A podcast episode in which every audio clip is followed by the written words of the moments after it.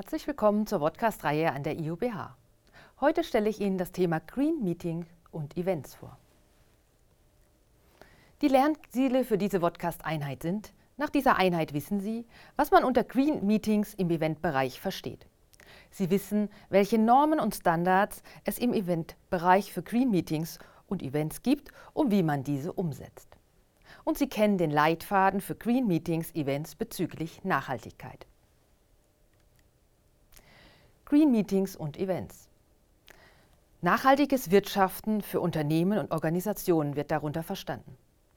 Die Minimierung der Belastung für die Umwelt, klima- und umweltfreundliche und energieeffiziente Durchführung. Erarbeitung nachhaltiger Eventkonzepte.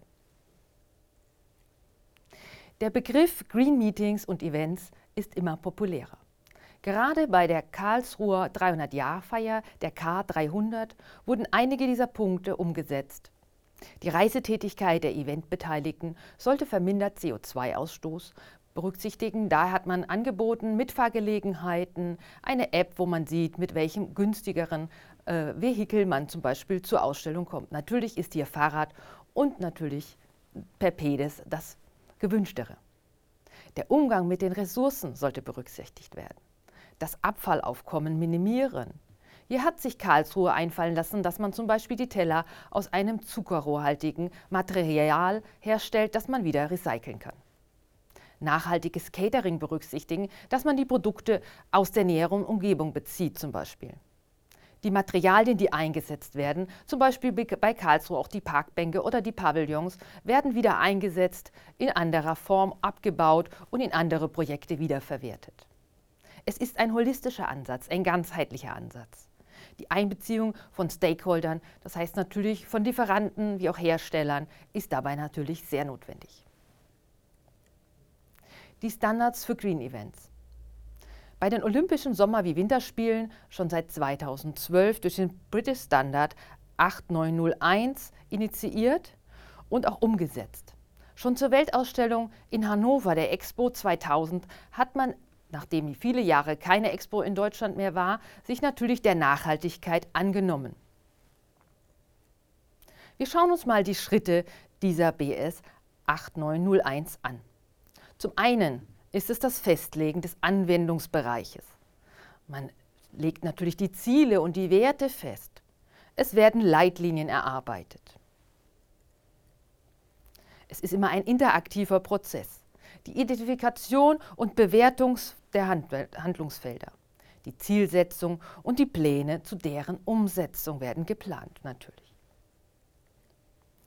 Sehr wichtig ist die Identifikation und die Einbeziehung von den Stakeholdern. In der Ausführungsbereich sind natürlich die Berücksichtigung der Ressourcen, Kompetenzen, das Bewusstsein, die Kommunikation und die Dokumentation sehr wichtig. Ablaufplanung und Ablauflenkung. Management der Wertschöpfungskette. Wir müssen natürlich auch die Leistung überwachen und die Messen, die Audits, eine Evaluierung hervorrufen. Dann natürlich die Handlung, die Überprüfung durch das Management, Korrekturmaßnahmen eventuell als eine ständige Verbesserung. Die Bereiche fließen natürlich hier ineinander rein, um immer wieder diesen interaktiven Prozess zu erzeugen. Der Leitfaden für die nachhaltige Organisation beinhaltet folgende Punkte. Zum einen die Mobilität. Wie komme ich an den Veranstaltungsort? Kann ich da vielleicht CO2-Ausstoß vermindern? Der Veranstaltungsort oder die Unterbringung der Teilnehmer. Kann ich hier Green Hotels berücksichtigen? Kann ich hier ökologische Hotels mehr berücksichtigen, die das schon in ihrer Konzeption berücksichtigen? Zum Beispiel Thema Energie und Klima. Gibt es vielleicht Ökostromanbieter, die ich hierzu heranziehen kann? Die Beschaffung von Produkten und Dienstleistungen. Auf jeden Fall sollte man regionale Produkte heranziehen und regionale Dienstleister. Gerade beim Catering sich natürlich, da gibt es eine Vielfalt von regionalen Produkten und man muss nicht aus vielen Ländern die Produkte erst einfliegen lassen.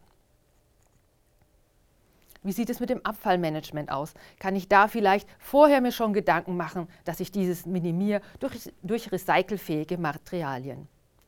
Wie steht es mit dem Umgang mit Wasser? Kann ich da etwas dazu beitragen? Und auch vielleicht die Gastgeschenke, die Giveaways, können die vielleicht von einem Gedanken der Nachhaltigkeit geprägt sein und nicht vielleicht Dinge, die man gar nicht benötigt. Auch die Kommunikation oder auch die Materialien, die man zur Kommunikation einsetzt, auch recycelfähige Papiere zum Beispiel. Und die sozialen Aspekte, wie gehen wir miteinander um. Die ISO 20121 hat sich ein Managementsystem für die nachhaltige Eventorganisation ausgedacht. Das Ganze ist an den Start gegangen zu den Olympischen Sommerspielen 2012 in London. Die ISO 20121 bedeutet, übersetzt auch im Englischen mal den Fachbegriff genannt, Event Sustainability Management Systems Requirements with Guidance for Use. Schutz der Umwelt mit sozialen und ökonomischen Komponenten. Es ist ein nachhaltiges Eventmanagement, das zu fördern gilt. Die gesamte Wertschöpfungskette eines Events sollte dabei abgedeckt werden. Ich fasse noch einmal zusammen. Mit Sustainability möchten wir die Belastungen für die Umwelt berücksichtigen, einen positiven ökologischen Fußabdruck hinterlassen. Es ist die Auseinandersetzung der Verantwortlichen mit dem Thema Green Events. Nachhaltige Eventkonzepte für klima-, umweltfreundliche und energieeffiziente Durchführung. Es ist ein Leitfaden geschaffen worden für nachhaltige Organisation seit 2006 für die Veranstaltungen.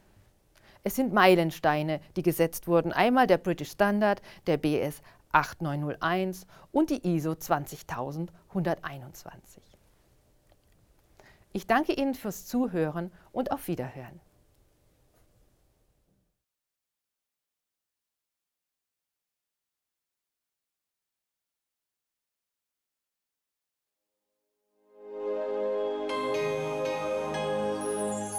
IUBH. Fern, aber nah.